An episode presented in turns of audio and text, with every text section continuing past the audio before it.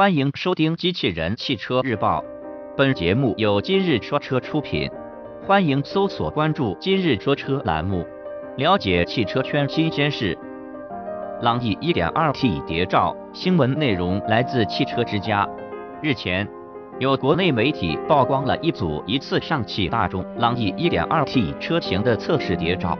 通过此前曝光的燃料消耗量标识来看，该车将搭载 1.2T SI 发动机与手动变速箱的动力组合。预计这款车将于年内正式上市。从谍照来看，新车外观与目前在售的朗逸车型基本保持一致，仅有尾部出现的 180T SI 标识证明了其身份。此外，作为重点。该车搭载了一台 1.2T SI 发动机，最大输出功率110马力，综合工况平均油耗约为5.2升每100千米，市区综合工况平均油耗约为6.4升每100千米。此外，与该发动机匹配的是一款手动变速箱。播报完毕，感谢关注。